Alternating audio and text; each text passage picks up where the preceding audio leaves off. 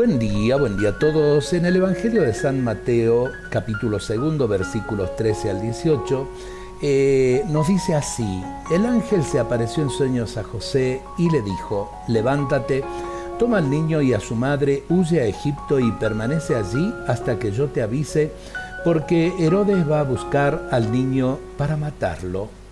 Hoy es el día de los santos inocentes, los primeros que con su sangre dieron testimonio de Cristo.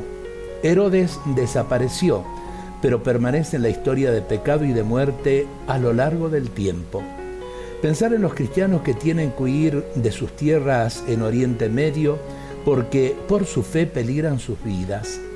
Pensar en los niños que no llegan a nacer por el pecado del aborto que es un pecado, no como dijo el presidente en algún momento que no cree que el aborto sea un pecado. No matar, señor presidente, un mandamiento de la ley de Dios. Pensar en los episodios de violencia y muchas veces de muerte que sufren muchos niños en nuestras sociedades. La opción por la vida es el testimonio que debemos dar los cristianos en el mundo actual. La vida es un don de Dios que no puede ser despreciado. El Papa Francisco dijo, la vida por el aborto no es negociable.